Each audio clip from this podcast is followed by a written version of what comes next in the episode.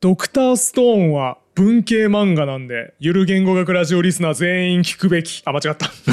は 読むべきだ。ちょっとやり直していい？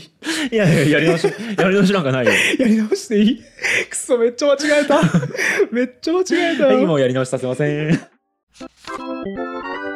いや、あの、ドクターストーンはい。がさ、すごい好きって話、前の雑談会でもしたんだけど、はい、僕。週刊少年ジャンプで連載している漫画です。科学漫画ですよね一般的な理解としては、なんか全く文明ない状態から文明作るみたいなそうそうそうそう。イメージをすればいいんですよね。みたいなやつ。はい。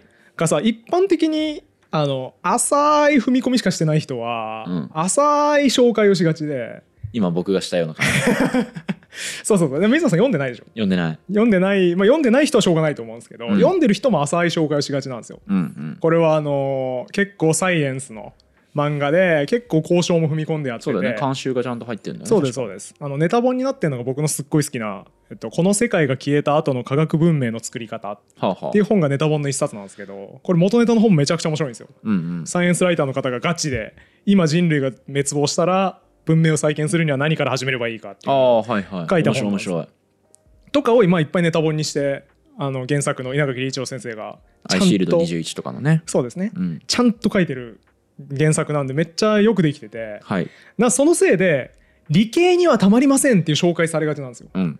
理系の人はぜひ読んでくださいって言われがちなんですよ。うんうん。いやそれはね今話聞いてて感じそうだよね大間違いだなと思って。大間違いですよこれは。2回言った。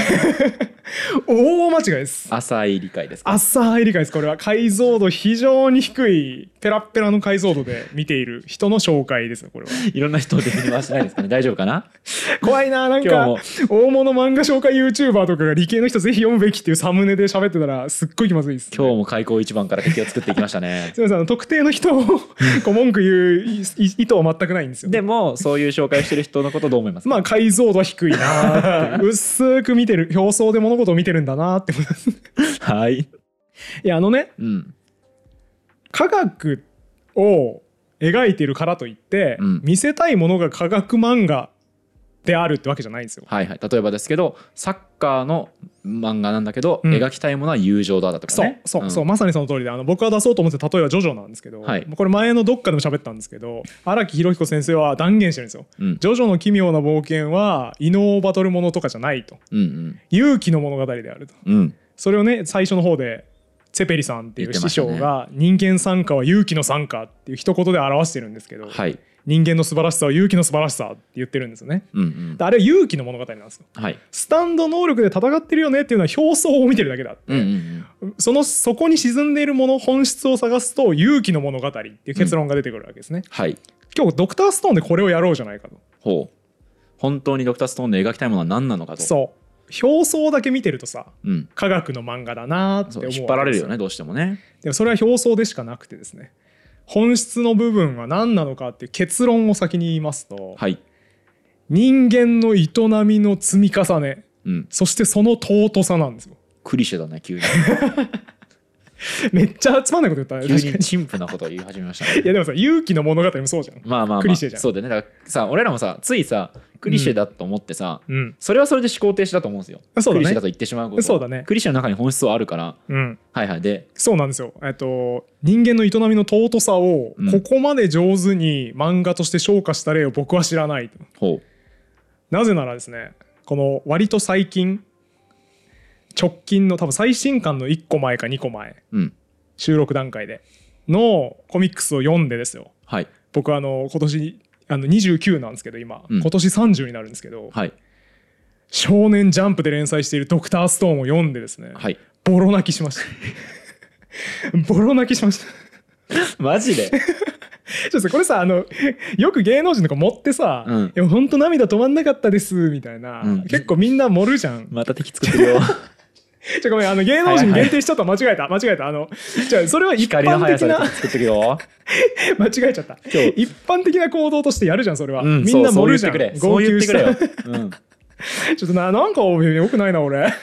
今日結構ペースがちょっと早かったですね、うん今日あのごめんなさい何でもないです。うん失言でした、はい。えっと一般的な行動としてさ、まあ、ちょっとほろっときたとか、うん。あと感動したぐらいのテンションでうん号泣したって言ってるじゃないですか、みんな。はいはい。これはあの僕文字通りうん、文字通り号泣しました。本当に号泣したんですね。本当に号泣しました。この日本語警察の僕に対して揃いましたね。本当に号泣しましたよ。号泣の意味知ってますか？あれ？号泣ってえまさか号泣ってあれ？爆笑と対になる概念的な？いやではないあれ号泣の意号味知ら泣ってないのに。えボロ泣きするってことでしょ？でもめちゃめちゃ泣くってことじゃないの？違います。えじゃあごめん。じゃあ号泣してなかったかもしれない。え何号泣って？日本語警察だって今冗談で言ったけど別にないよ、はいはい。警察したとかないんだけど はい号泣の号の字ってどういう意味ですか？えっ、と号令の号ですよね、はい。だからなんかつ伝えるみたいな。あー違いますね。何なんですか？えっとね号号の字って僕ね個人的にはすごい合ってるか分かんないけど、うん。ビジュアル的に分かりやすいなと思っててさ下半分あるじゃん。うん。あれ口のイメージしてくれればいいのよ。あの口からできたって言わないよ。うん口っぽいなと、横側から見たら口っぽいなと思うんですよ。はあ。口は開いてる感じになりません？こうあの部分って。はいはい。口パカーってなってるこそうそうこの図ってことね。そうです、ん。だから語の語って叫ばなきゃいけないんですよ。声を出さなきゃいけないんですなるほど。つまり号泣っていうのは声を出して泣くことなんですはあな。あーじゃああーんってならないと号泣ではない。です。はい。号泣しましたか？してないです。すいません。すいません 間違ってました。おえつとかですか、あまあおえつぐらいは出てましたね、うんうんうん。あのおえつもちなみに誤用が多い問題でよく取り沙汰されますよね。あそうなの？えおえつの意味ってだってあれでしょ？あのなううって泣くことですけど、うん。でもあのうえってなるときあそれをおえつっていう人がいるそうおえつ。うあのえずいてる。うえうえってなってるのをおえつっていう人が結構芸人さんとかでいて。あへえ知らなかった。これ気になるわテレビ見ててって言ってました誰かが。でそんなあなたが号泣の意味を間違え間違えてました。い一流作家の堀本さんが号泣の意味を間違えたってことですね。くっそー。そうですね。あの今日悔しさで号泣します夜号泣はじゃあしてなかったんですけど、はいはい。普通にあのティッシュを3枚使うぐらいええ。泣きましてボロ泣きですね、はあ、はあはあ、めちゃめちゃ泣いちゃったんですよ。何にそんな泣くことがあったんですかこれがね素晴らしすぎて、まあ、なんでちょっとここからネタバレになるんですけど、はい。えっとね、最新刊ってほどじゃないネタバレをします。はい。なのでちょっと嫌な人はもうこの辺りそうですね止めていただだいてもう次1からのチャプターに移っていただくのがいいでしょう、ね、読んでいただくもうねあの読んぜひ読んでほしいんでドクターストーンは、はい。もうあのこの段階でそんなに言うなら読んでやろうって思ったら1巻からもう読み始めてほしいですね未読の方は。うんうん。でまあだからここからその僕がポロ泣きしたシーンをを紹介していきたいんですけどこれねざっくり言うとねめちゃくちゃ適当な説明をするんですけど、はい。ある少女がいて泣き虫の少女が。うん。でこの少女にものすごいでかい任務を背負わせることになるんですね。はい。主人公一行は。うんうん。これ何するかって言ったら、えっと、ドクターストーンの世界ってある日突然謎の光線が降り注いできてはいはい。人類全員が石になりましたよ。うん。でそんな中で主人公は一人偶然目覚めるんですよね。3000何百年経った後に。はいはい。で他の人はまだ石のまんまで一人で一生懸命文明再興するぞって言ってコツコツいろんなことをやって徐々に文明を再興していくと。うん。その過程でみんなを復活させる復活液っていうのも作れるようになって人もだんだん増えていく。でドクターストーンの最近の展開だと結構もうみんな復活してきてるんですよ。うんうんその復活液を大量にかけてるから、はい。結構いろんな登場人物がいっぱい出てきてるんですね。なんだけどこの間のクライマックスで一旦全員石にする光線をもう一回人為的に打つっていう作業に入ったんですよ。主人公が？自ら。そう。かつては訳も分からず突然降り注いだ光線によって石にされてしまったんだけど、うん。いろいろな戦いがあってうん。いろいろな事情でやべえやつに世界征服されそうになって、うん。こうなったら困るから今度は自らの意思で全員石にする光線を打つっていう選択をするんです、ね、ちょっと今もうダジャレが入ってきてる何自らの意思で？石にすんの？くそしまった。なんか邪魔くさい。しまった。くそこれ気をつけてんすけどね。僕この偶然ダジャレ生まれないように気をつけてんすけど。やっちゃった。すごい気になっちゃったけどまあまあ。そうですね。自らの意思でうん。みんなを石にする光線を打つわけですよ。はい。でもう緊急事態だからうん。これもうとっさの判断で打つことにするんですよ。うんだから十分な備えをする時間はないんですね。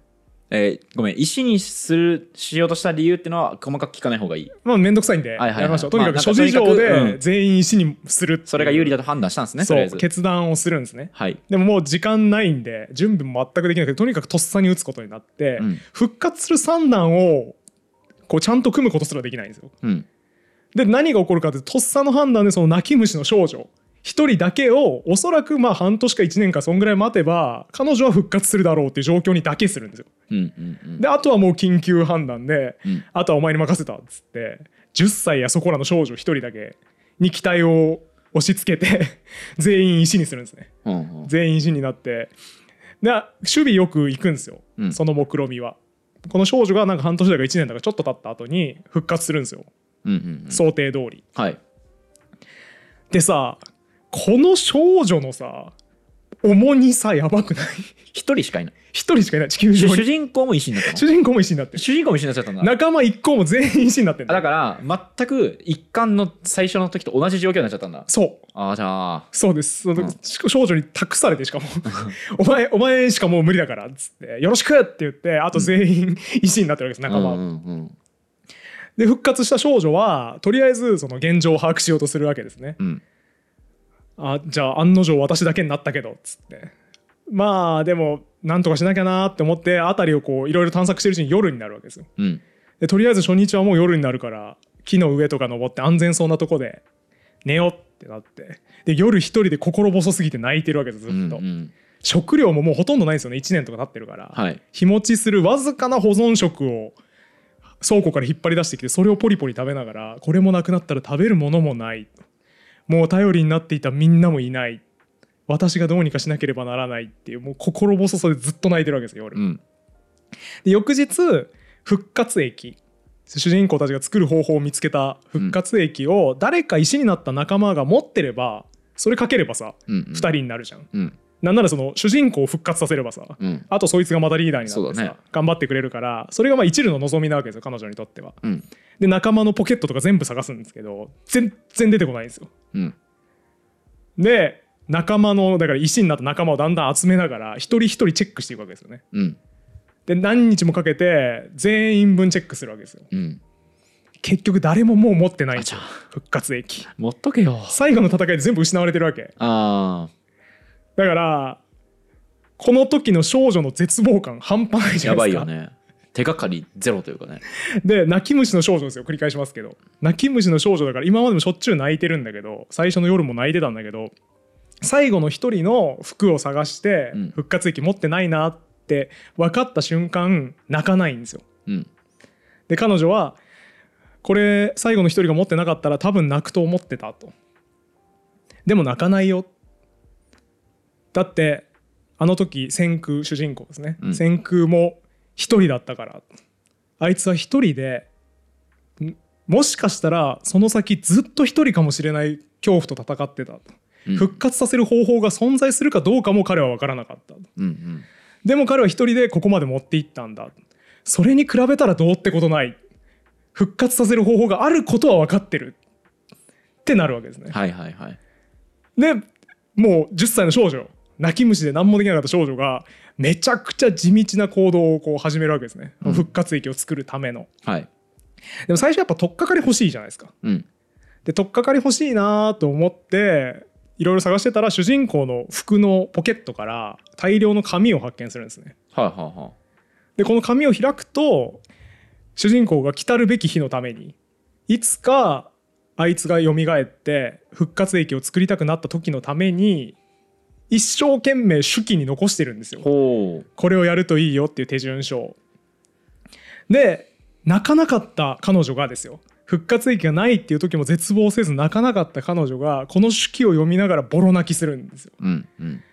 私文字を覚えてよかったな。文字ってすごいな。あいつが石になる前に必死で書き残してくれた手記を読んで彼がますぐそばにいるみたいだと。うんうん何年も前に彼が書き残したものなのに孤独がなくなった。文字覚えてよかったなって思いながらボロ泣きするんですね。はいはい。僕もボロ泣きするんですよこれ。合わせて。そこでお前はボロ一緒にボロ泣泣きするんですよ、きうん。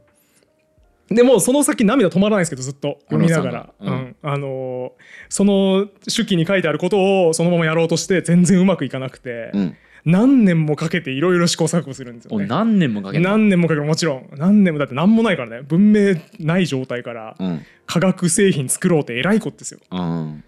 7年ぐらいかかるんですけど結局。はい。だいぶね。丸7年ぐらいかかる。少女じゃなくなったね。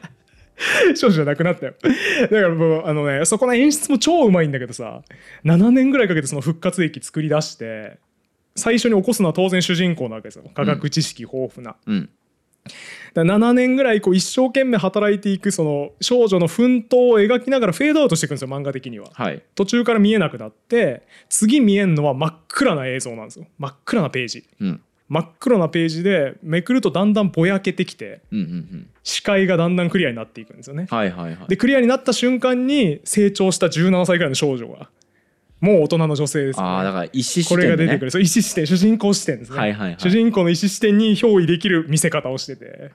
もうそこももう泣くんですけど。ずっと泣いてる。この間今30ページぐらいの話しましたけど。ずっと泣いてるこの間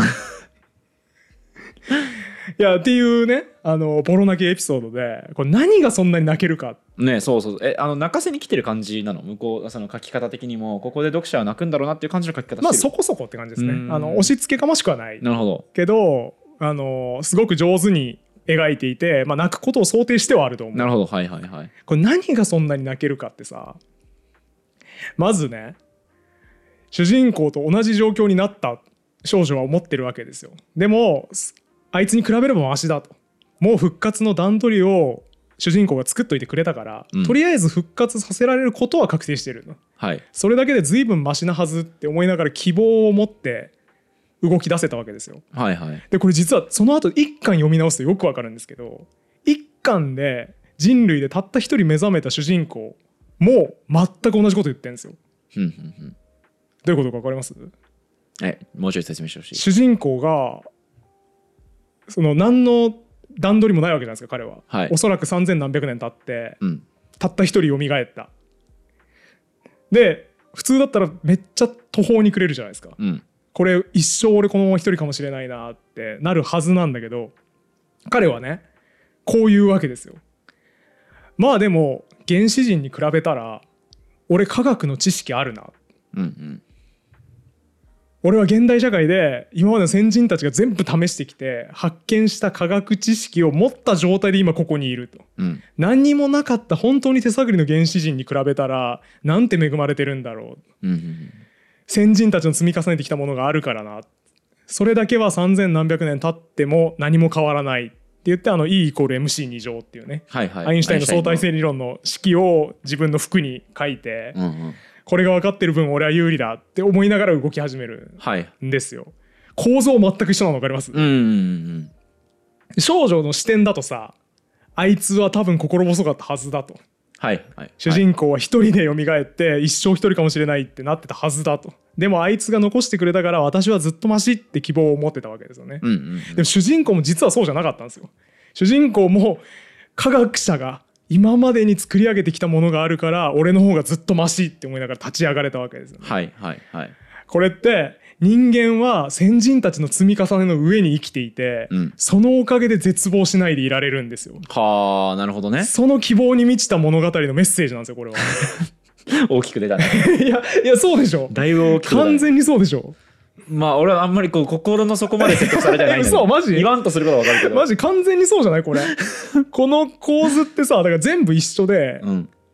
えっと、この少女がたった一人で心細い夜も超えられるのは先人。うん。この場合は特定の男ですね。主人公がいたからもこう乗り越えられる泣く夜をのよ乗り越えられるわけですけど、うん主人公は不特定多数の科学者という人たちが積み重ねてきたものがあったから乗り越えられるわけ、ああだから見せ方がうまいよね。めっちゃうまい。パラレルがうまいんですよ。そうだよね。だから、えっとゆる言語学ラジオでもよくやるんですけど、うん。一旦全然関係ない話してると見せかけて、うん。後から実はこれこれでしたって言って種ばらしすると、はいはいはい。まあこうカタルシスそうだね。出しやすいじゃない。カタルシス出しやすいってなんか日本語おかしいんだけども。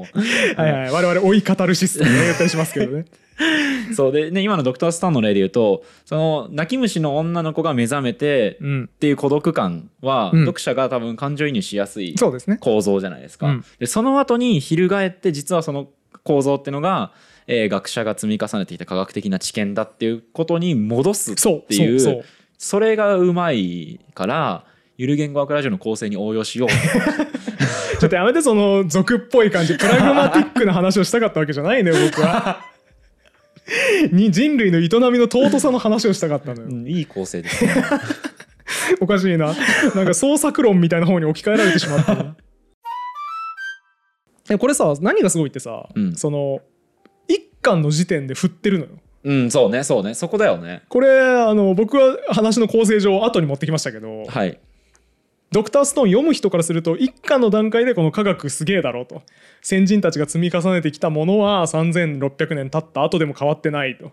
だから俺はマシだって思いながら立ち上がる主人公を見てかっけえなみたいな、うんうんうん。あ科学ってすげえいいなってそこでぼんやり思ってるわけですけどそれ20巻ぐらい経った後にさうん。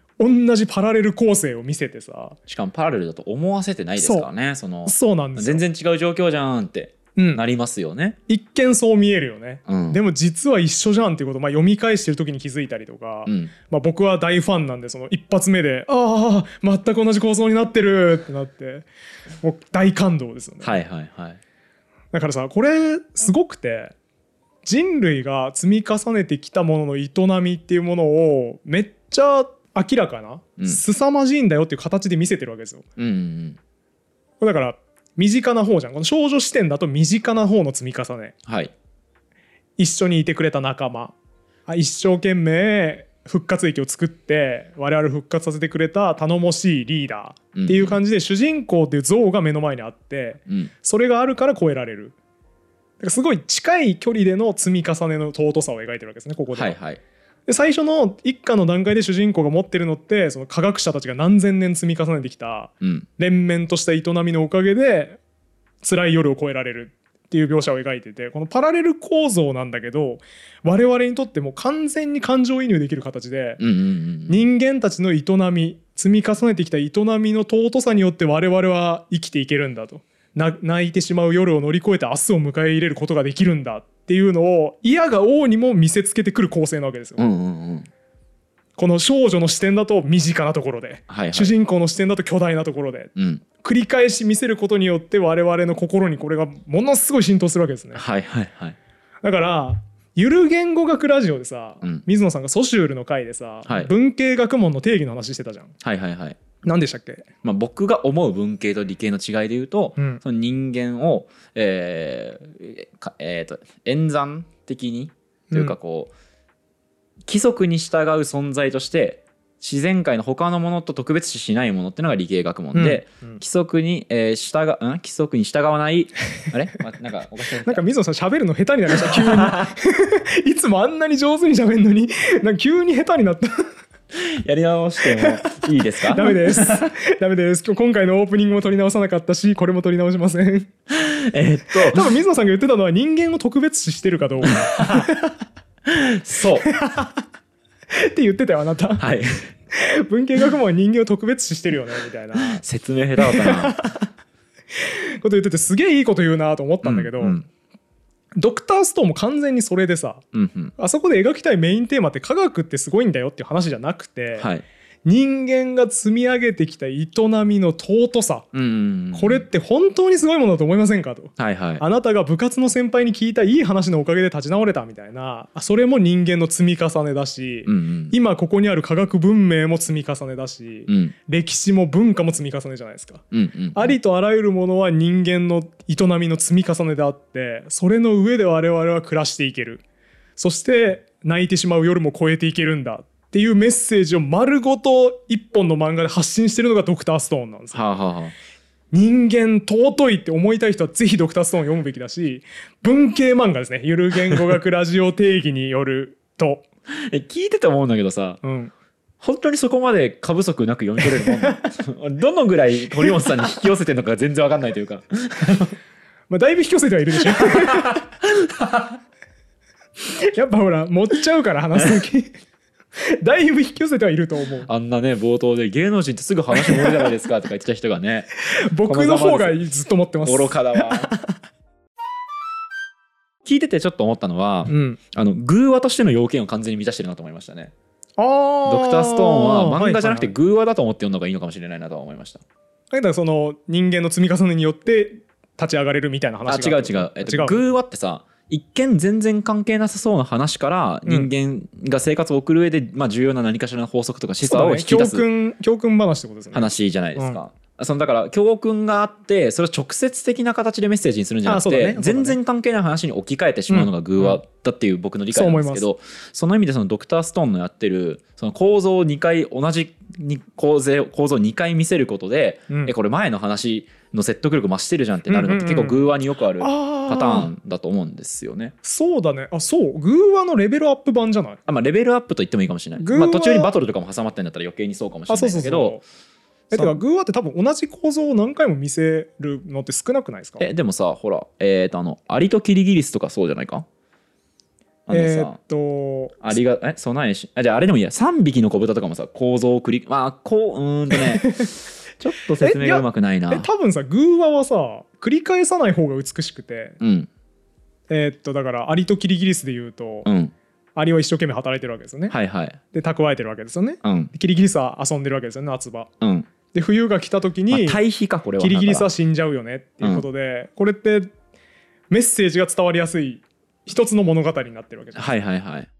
グーワっていうのは基本的にこういう教訓を一つの話にしますっていう形な気がするんだけど、うん。ドクターストーンは一つの大きな物語の中でうん。同じ構造をちょっと解像度変えてうん。何回も見せられるわけじゃないですか、うん。だからより嫌おうなしに教訓として読者の心に刻まれるという意味ではレベルアップ版グーワなのかもしれないなって思いました。いやあのね今話しててちょっとだいぶ整理されたわ、うん。あの星新一だわ。どういうこと？どういうこと？星新一のショートショートでよくある構成だなと思った。例えば「あー。おい出てこい」とか多い出てこいって穴のやつ、そうですねあの突然なんか地上に穴できて、うんうんでそこに何でも入るから、うんゴミをとにかくねね産業廃棄物が突っ込みまくるんですよね人が。うんうんでそのそれゴミ問題が解決しましたって言ってたらある日そのじ、えー、と主人公が窓掃除かなんかをしてたら、えー、と天からねなんか缶かなんかが落ちてくるんですよね。はいはいはいであの「おい誰かいる?」って上から聞こえてくるっていう。うんだから自分たちが捨ててた穴は全て最終的に自分たちに返ってくるものだったかそうあるいは自分らの住んでる世界の上にさらにその何かまたね、うん。別の世界があってそこからまたゴミがどんどんどんどん投げ込まれるんじゃないかっていう、でこうやってさその前半の部分ではさ穴があってゴミをとにかく投げ入れるうん。段階って、えー投げ入れられる側の発想はないから別に、自然に読んじゃうわけじゃないですか、うん。普通あーそういう話になったらそういう行動を取るよねって言って読んでたら全く同じ構造を最後にもう一回見せられた時に初めて、えー逆目線の立場が分かるというか。ね。っていう意味ではまあこの構造の繰り返しではあると思うんですよね。はいはいはいはい。っていう意味でその星新一のショートショート的な構成うんであり、教訓も引き出せるって意味では近いなとあちょっと似てる。ちょっと似てるね。あの完全かぶりじゃないんだけどおうん。おむね？っていう感じかな。なんかだからそうだね。し視点を変えさせるっていうことだよね要するに。そうそのおそらく「ドクターストーン」初めて読んだ時にもう僕聞いてる話でしかないから、うん。完全に僕の感想ですけどその主人公が突然目覚めてよーしその文明を再興するぞっていうのにいきなり感情移入できる人はそんなに多くないと思うんですよ。そうですね。だけどその少女泣き虫の少女の話が出てきた後だともうもう一回読み返した時に主人公の気持ちに戻れると思うんですよね。うんうん、うん、それはその星新一の「大い出てこい」の構造と一緒だ。ああそうだね。それはそうかもしれない、ああだから視点変えさせてより感情移入の度合いを強くさせるうん。みたいな意味でそうかもしれないですね、そうそう。だし効果的ですよね。その、うん。自分事だと一旦思わせなかった後にえー、と実はあなたのことなんですよっていうふうに出す後出しするとああそうだわ。一気に急に「おお!」ってなりますよね。そうだね。だから部活の先輩に言われたことを支えに頑張ったことあなたもあるでしょ？あれと一緒なんだよ主人公が科学者の発見を支えに頑張ったのはっていうことですよね。そうそうそうそうそうそあー。あーいいね。確かに言われたらそうだわ。だからすごい大きなテーマに無理やり感情移入させる構造がちゃんとできているうそうだね。とだからさ、えーそれを引きつけて言うとゆる言語学ラジオで皆さんにとって自分事だと思わせるためにはまず最初にあの全然感情移入できないような話をして その後に急に突然関係ありそうな話をすることによっては前半これ 関係あるやつだじゃんってやればいいってことだねそういうことですね。OK あーもう結局創作論に落とし込まれてしまったな。なんかそうプラグマティックな話したかったんじゃないんだけどな。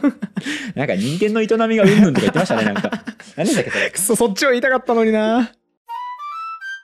あとちなみにね、あの文系漫画ですって今力説したんですけど、はい。ドクターストーンを理系の人が読むと何が楽しいかっていうと、あるあるネタみたいな、うん。ハーバー・ボッシュ法のプラントを我々はすでに完成させているって悪役とかが言うんですけど、うん。懐かしいってなります。俺も聞いたことある。ハーバーボッシュ法。ハーバーボッシュ何を作るかも全然思い出せないいんだけど何かしらの化学物質が生成されてたことしか覚えてないんだけど。ハーバーボッシュ法はですねあのもうアンモニアとかアンモニアです。アンモニア作る。あ窒素と水素はいからアンモニア作るやつはいはいなんだけど、これ工業的に科学を発展させる上でめちゃめちゃ重要なへ重要な工場でなんかこれ科学史やってるとよく出てくるんですよ。うんうん。ハーバーボッシュ法が完成したからめちゃめちゃ化学工業が盛んになったよ。はいはい。みたいなやつとか。あとねアルミニウム作るのに電気めっちゃ食うみたいなの出てきてあ懐かしいピンとこん。ピンとこんかった。アルミニウムの精錬には電気めっちゃ必要なんですよ。これ高校科学やってるとめちゃめちゃ化学反応式書かされるんですけどはあ。結構電気いりそうだな確かにみたいな。1モルのアルミ作るのにこんないるんだみたいな計算したりするんだあけど、ね、懐かしいモル。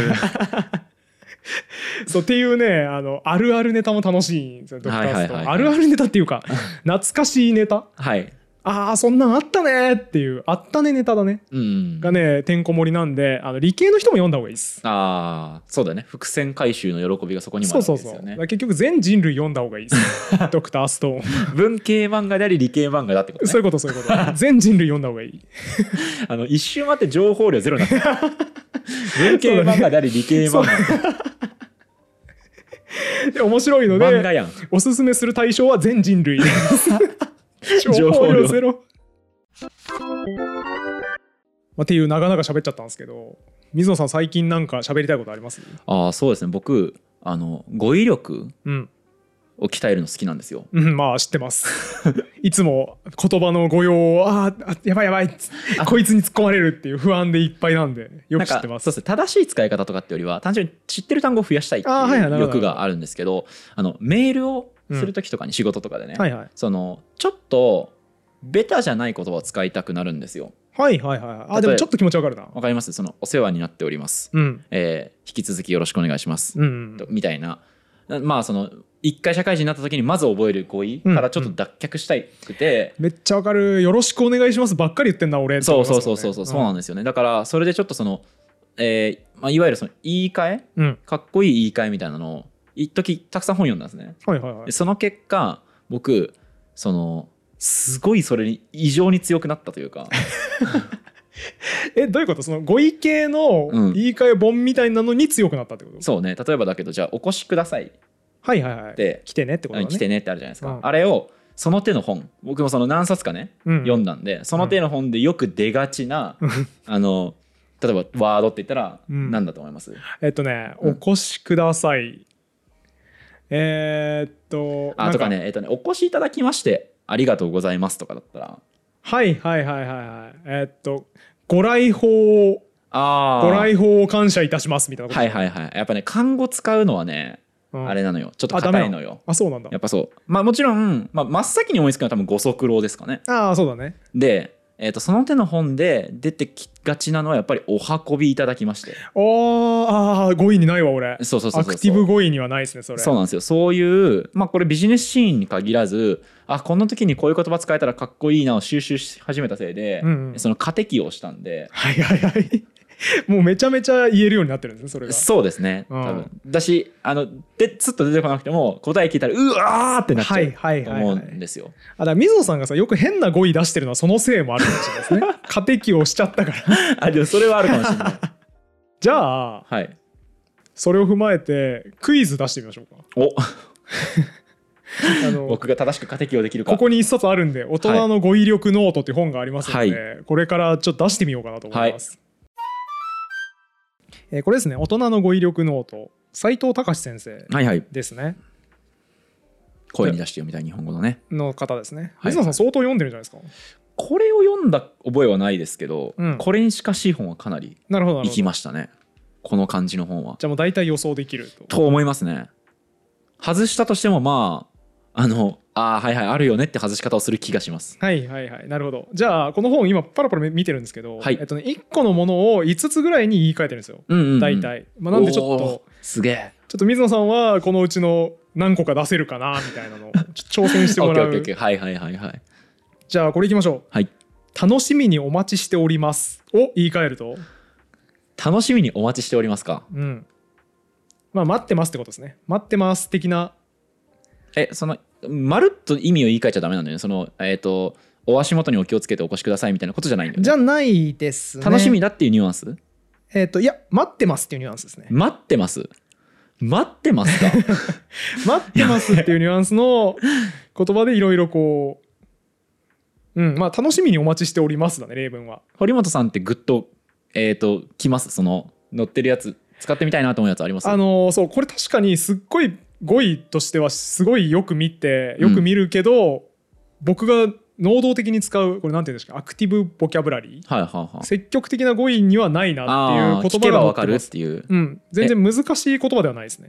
大げさすぎるとなまたこれ言い換えとしていまいちなんだけどその期待に胸を膨らませてますとかじゃないんだよね。あでもねほぼほぼ近いですね。そのニュアンス。あこの感じなんだ。その感じであるよ。え？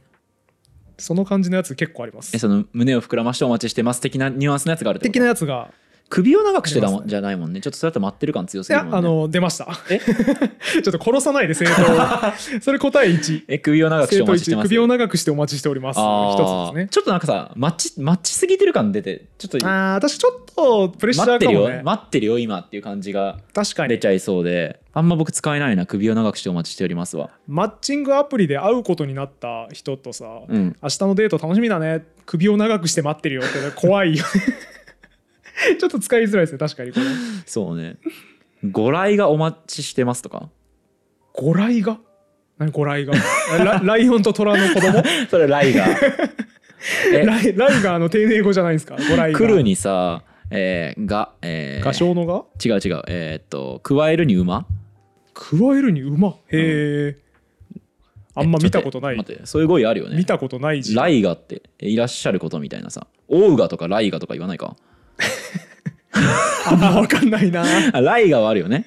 あそうえーっとねライガわかんないな。ライガは鬼人や尊敬する人がやってくることを敬ま敬って融合、はいはいはい。オウガとかもオウガものでもない。タクティクスオウガしか知らないですね。オウガオウガが入る言葉。オウガは王は奇変にあのキングの方はいはいにガはさっきのガですね。はいはいはい。これもその人の来訪を敬って融合まあそうだからご来がとかご王がお待ちしてますみたいなやつで2つかな。あの上行ってます。それはあの知らないっす。書いてないし知らないっす。えー、なんだろう。ご来がお待ちしておりますって俺メールで送られてきたらえーっとなんて読むんだろうコピペ。Google に入力。はご来がってそういう意味なんだへーって。手間取らせてるから。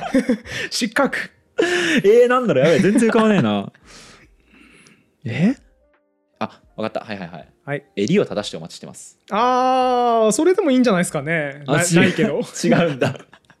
あれ全然当たんねえんだけど。ここのような楽しみな収録。あわかった。絶対乗ったやつ来た、はい。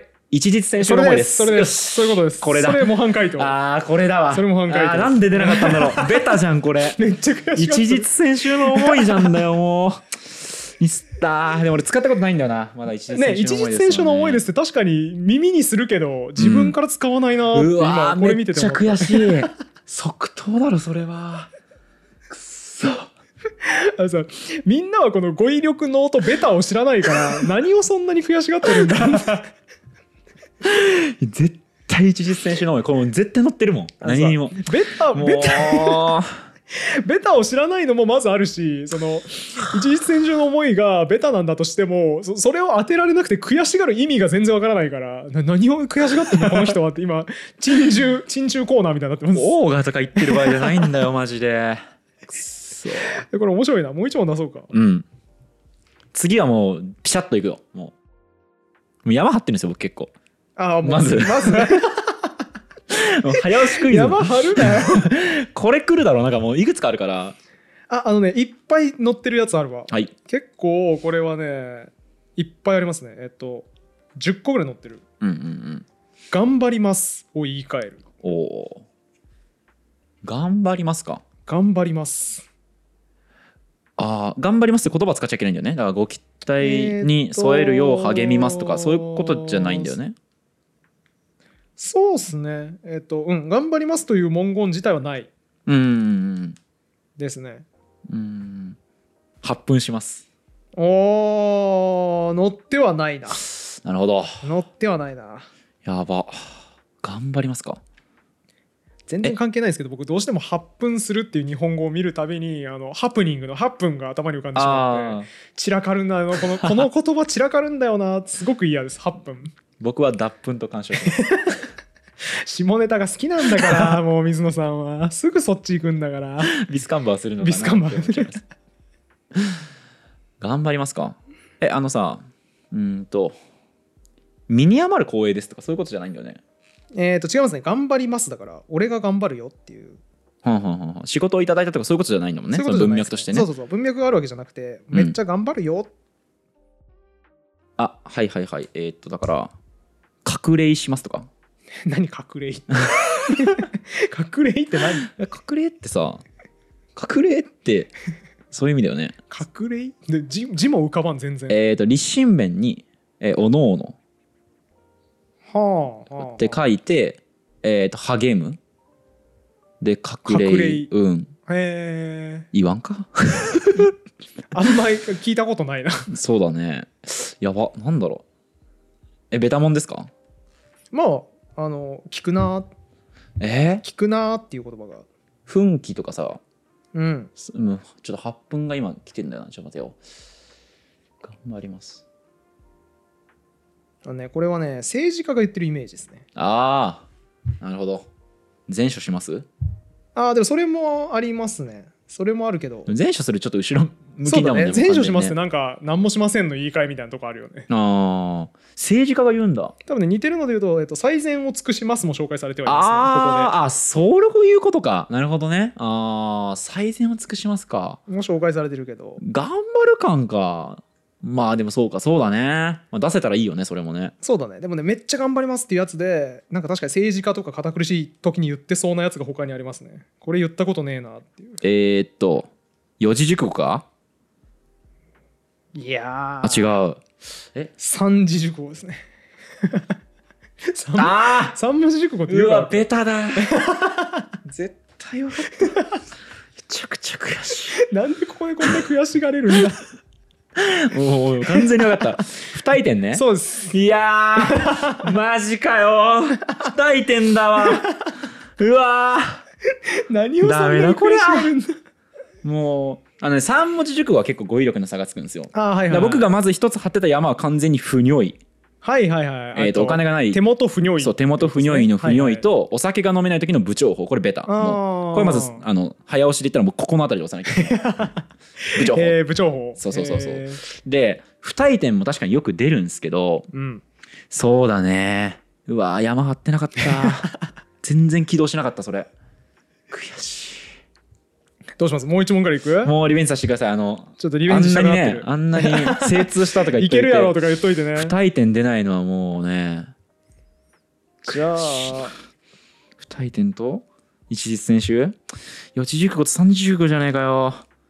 あでもねこれあすごいわ。ここれこれいいぞ。これ、はい。俺言ったことないやつのオンパレードだ。うんうん。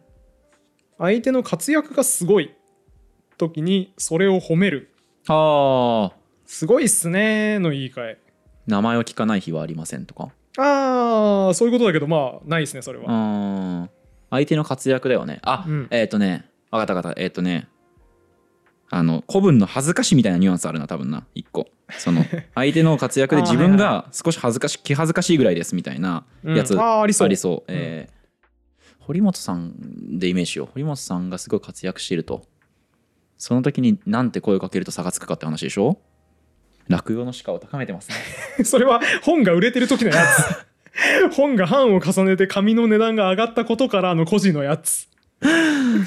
それじゃないんよ。それ俺にしか使えないんよ。下の人が褒めてんだよね。上の人が褒めるんじゃなくて、えーとまあそうです。でもあんまり関係ないかも。上下どっちでもいけそう。うーん。お前の活躍すごいぜっていう。全然出てこないな。やば。やば。死んでるここ やっぱちょっとあれですね。ブランクあるんじゃないですか？語彙力系本を読み漁ってた時期から。ちょっかもな。と時を経て筋肉が褒める時でしょ？活躍を褒める時。今あれですあれですよ。コメントでみんな言ってますよ。え褒める時これとかこれとかこれとかあんじゃん。活躍を褒める時これとかあんじゃんってめっちゃみんなに言われてますよ。やべえ。えー、なんだ？なんかしかも意味わかんない難しい語彙しか出てこないんだよな 何？意味わかんない。けど、まあ、さっきみたいなやつか。オーガとか隠れみたいなこと言っちゃうから。褒める。まあしかも聞いたら絶対納得するからな、うんこれはねあのね確かに全部あるわっていう。全部メールで書いてもおかしくない。オッケーオッケー。祝うんじゃないんだよね。褒めるんだもんね。褒める。そう。めっちゃ活躍してるねって。あだからねなん活躍ですねってつけられる割と。へえ割とあの今5個紹介されてんだけど、うん。まあ、5個中3個は活躍っていう言葉にくっつく形容詞だね。破天荒。あー破天荒もあれだよね。要注意語彙で一般と流通してる意味とちょっと違って、うんえー、とめちゃくちゃをやる人っていうイメージでうん。一般では流通してるけど実際には誰も今までやらなかったことをやること。そうだね。が破天荒なんだよね、うん、うん、あじゃあおかしくはなさそうだけどここには載ってないですね。金字塔とか来る？まさか。あー載ってないですね。ああちょっと大げさすぎるか。なんだでも金字塔も褒める語彙で良さそうだよね。卓越とか？あーでもそれはねあのー載ってますがこのページじゃないです。ああ違うんだ。あー。手前で載ってたそれは。なるほど、えあなたは本当すごいですねっていう時にー抜きんでるとかねやっぱ言いたくなっちゃうけど、ん卓越は載ってる。でもでもあれなんだよねそう頑張っあその褒めるとしたらね評価を下さないからね卓越とか抜きんでるみたいな。もっと主観で決めるものじゃなくて客観的なイメージの方が多分いいと思うんだよな言い換えああそうかも語彙力出すなら。活躍そうだね。そう。活躍につく言葉としてうん。えっ、とね三字熟語一つと四字熟語二つですね。うわあこんなヒントもらって恥ずかしい。俺三国一とか言いそうになりましたねああでもそれもあるよね。三国一の花嫁みたいなことでしょ、そうそうそう。三字熟語か。で活躍につくんでしょ？うん。えやば。え俺の語彙力やばすぎ。あ。お。一個出た。出た。八面六臂。ああそうですね。八面六臂の活躍ですね。そう。くっそ。活躍といったら八面六臂しかないやん。バカか俺はしかなくはねえだろ。あとあれだ。えっ、とコック金霊だっけ？ななやべ出あコックなんだっけ、えーっとあれ？なんかあるよね。コックあれ？あれでしょ？そのなんかえっとえっとコックあれ？激励キコックあれ？これあるよなそんなコック言葉金霊みたいなやつあるよね。なんか聞いたことあるそれ。コック弁霊か。ク弁礼、うんコック弁霊苦しさに耐えながら勤めて仕事や勉学に励むことまあ頑張ってるだけかこれうんいや、てか三文字熟語出ないのがめっちゃ問題なのよ三文字熟語はさ好きだからねうん絶対出さなきゃいけないのよ活躍につくうんこれはね活躍以外で見てる見ることあんまないですねおいおいおいおい。やばいってじゃあ。これはもうね活躍にくっつくこと百人力。違う。ああ、えー。まあ百人力もおかしくはないけど。えー、活躍。わかったなんだ？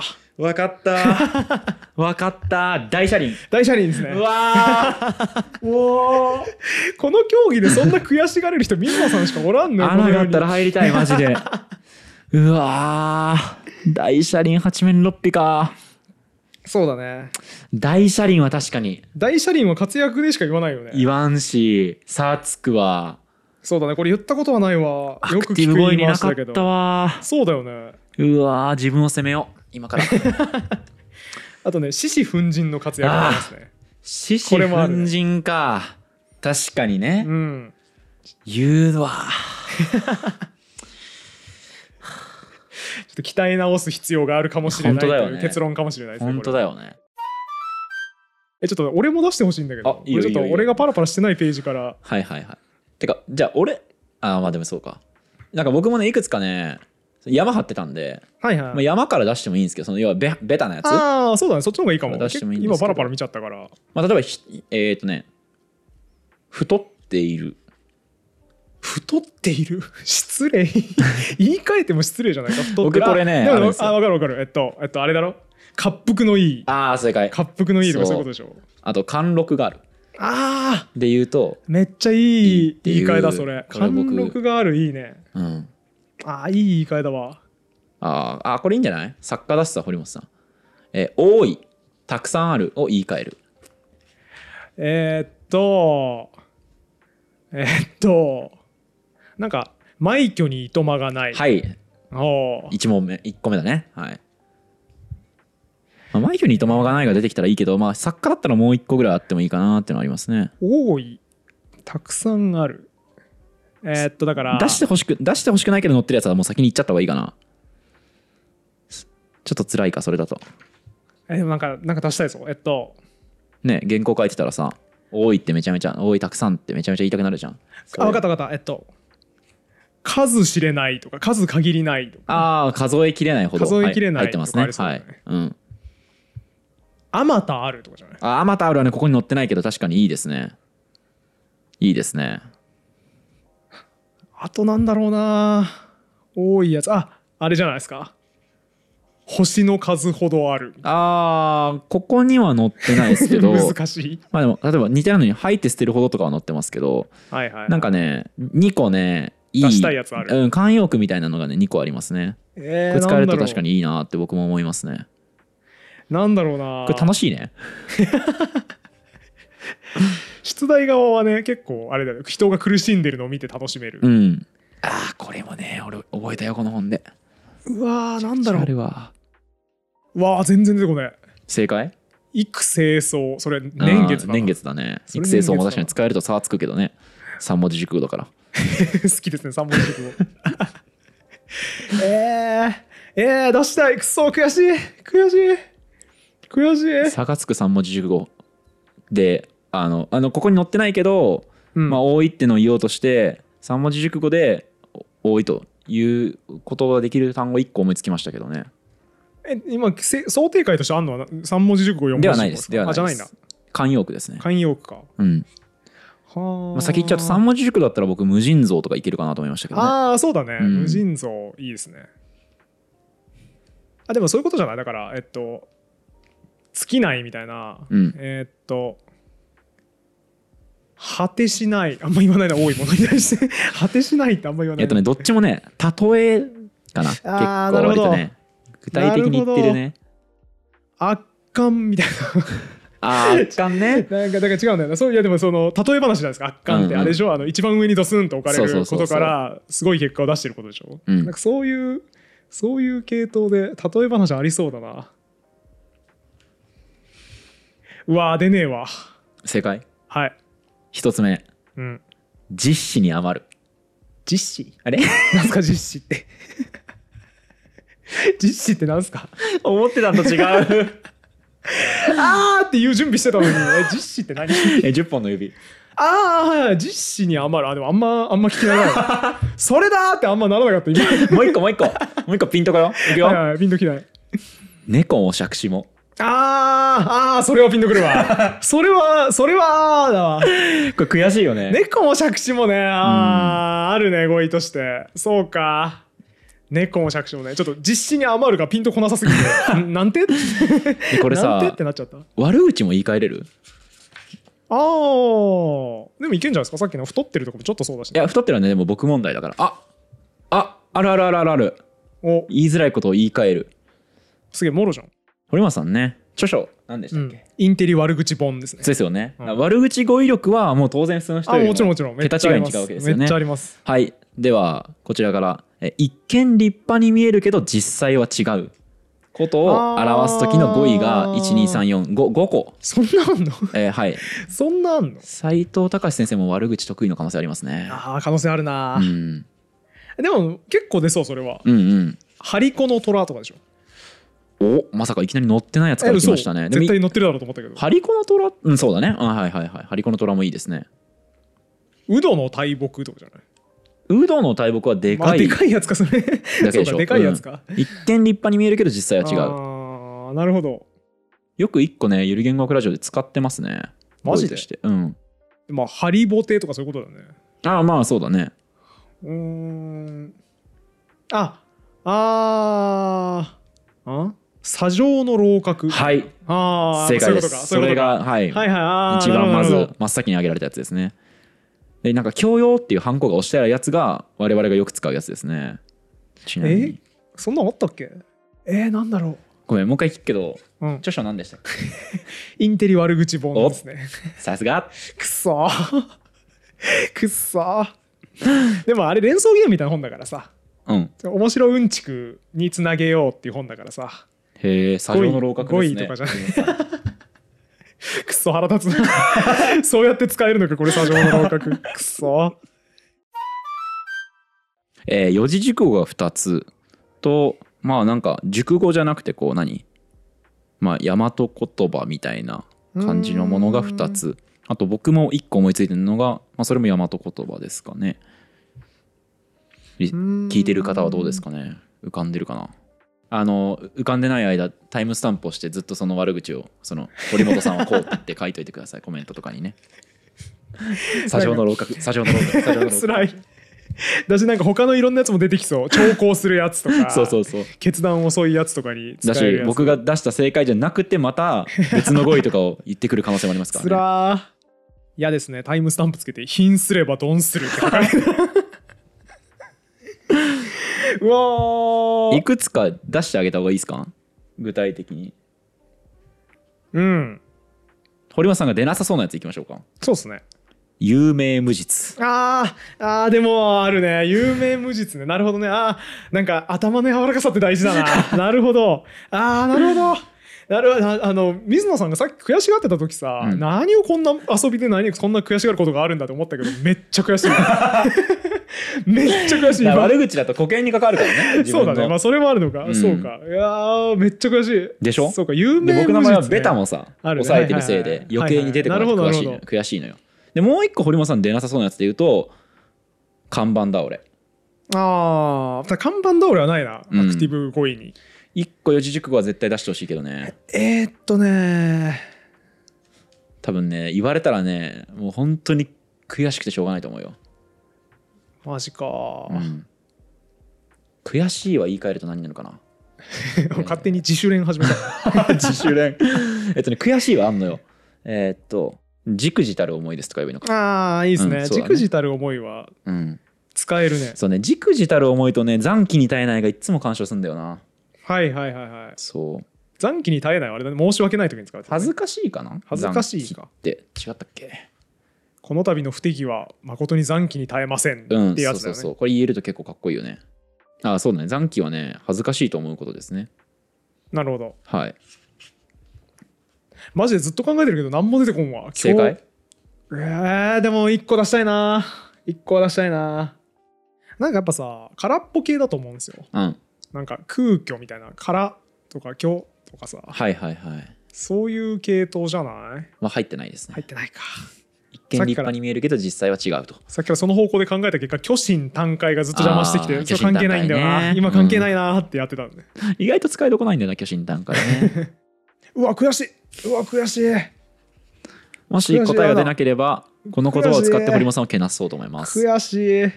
い一個だけ出しましょうか。堀本さん出なさそうな方出してほしい方と出なさそうな方があるから。じゃあ出なさそうな方いきます？ほんとさインテリ悪口本とか書いておいてさうん。こんな出てこなくてさ堀本さんって本当見かけ倒しですよね。見かけ倒し？見かけ倒しか？なるほど。見かけ倒しあー。なんかちょっと想定してたやつ違ったわ。そうかそういう方向ね。そう。見かけ倒しとかも入ってんのか、うんこれも入ってます、ね、なるほど。まあでも僕が浮かんでほしいのは四字熟語の方だから。なるほどなるほど、あともう一個僕がここに載ってないけど浮かんだのは直れはいはいはいはい、うん。ああ直れも、ね、インテリ作家のねありますね。直れってもんですよね。ああ悔しい悔しい。悔しい。四字熟語まで俺に言わせていいのか？悔しい。いや四字熟語絶対出したい。絶対出したいこれ。これ絶対出したいよ。いや面白いこれ。楽しいわ。したいな俺がよく言ってるだけで堀本さん使ってないのかなこの語彙。あだから意外とあれなのかもしれないですね。アクティブ語彙にないのかもしれないですね、うん。えー、でどもんな文脈で言ったっけな。どんな文脈で言ったか全然覚えてないね。なんでか分かんないんだけどさ四字熟語を思い浮かべようとするとさ仏教用語ばっかりに脳が支配される時ありません？え、まあ、パッと出てこない。なんだ？なんか一切回復とか。不毛誤解とか。色即是空。そう。なんかねなんか今うまいこと四字熟語全部それなのよ。な仏教用語だ。仏教用語だ悔しい。なんだなんだこれ。病気病気かもしれない。中国のに故事がありますね。このうん今回のこの語はえー、ありそう。古事成語でピシャリくるやつありそう。オノマトマニアナウですか？オノマトマニアはナウですね。えー、ありそうだよね。五越同州みたいな逸話がね、うんそうそうそう。なんかこう何もやってないのに実はやってる感じだったみたいな何もやってないとかねじゃあもうちょっとヒント出すと、うん。何もやってないってよりは、えー、とその歌っていることとやってることが違う。あーあーそういうことか。それああなるほど。なんかちょっと発想の方向ずれてた。なるほど。ああそういうことね。用途を掲げて苦肉を売るですね。そうです。あーなるほど。用途苦肉ですね。なるほど。あー悔しい。悔しいあーなるほどそういうことね。確かに見かけと違うわ。確かに。あーやられた。これ楽しい、やられね、た。この遊び楽しい。この遊び楽しい。見てる人全然楽しくないかもしれない。あまあ見てる人が全然楽しくなければ僕ら個人的にやります。そうですね。これは飲み会で無限にできるわこの遊び。そうっすよね。じゃあ今後もねはい。あのゆる言語学ラジオ不退転の決意 でやっていきたいと思いますので。そうですね。あの不当不屈の精神ではいや兼任不ってまいります。罰でやっていきたいと思いますので。今後ともよろしくお願いします、はい。あと皆さんも飲み会とか学校とかでこの遊びやってみるといいと思います。この語彙力系の本でいっぱい出てるからね、そうそうそうそうそう。これで遊んでくださいぜひ。これはいいいいあのちょっと言い方悪いので、うん。ちょっと語弊のないように言いたいですけどいいおもちゃとしても使えるんだなって分かりました。あそうですね。本としても面白いんですけど遊びの道具としてね。単純にその旅行とかにさみんなで行った時にさ、うん。うん持ってってさこのクイズとかやるだけで楽しめるよね、そうですね。もう100年の知識を得た気持ちになれそうですよね。あチーンをね、うん、えー、竹馬の友ともこれで遊んでいけますよそうですね。噴景の友とも遊べますね。水魚の交わりを皆さん交わしていただいて確かにね、うん、漢方の交わりですよね。いつまでやんだこの語彙力バトル そういうことで皆さん あの面白かったぞという方はチャンネル登録とか高評価とか感想のコメントとか皆さんが使いたい語彙とかもバシバシ書き込んでいただければと思います。お便りフォームもお待ちしております。はい。あり以上今回も終わりにしましょう。ありがとうございました。がとうございました。このラジオは1階の言語オタクがゆるく楽しく言語の面白さを語るラジオです。自由気ままな言語トークですので厳密な交渉は行っておりません。内容には諸説ありますご了承の上お聞きください。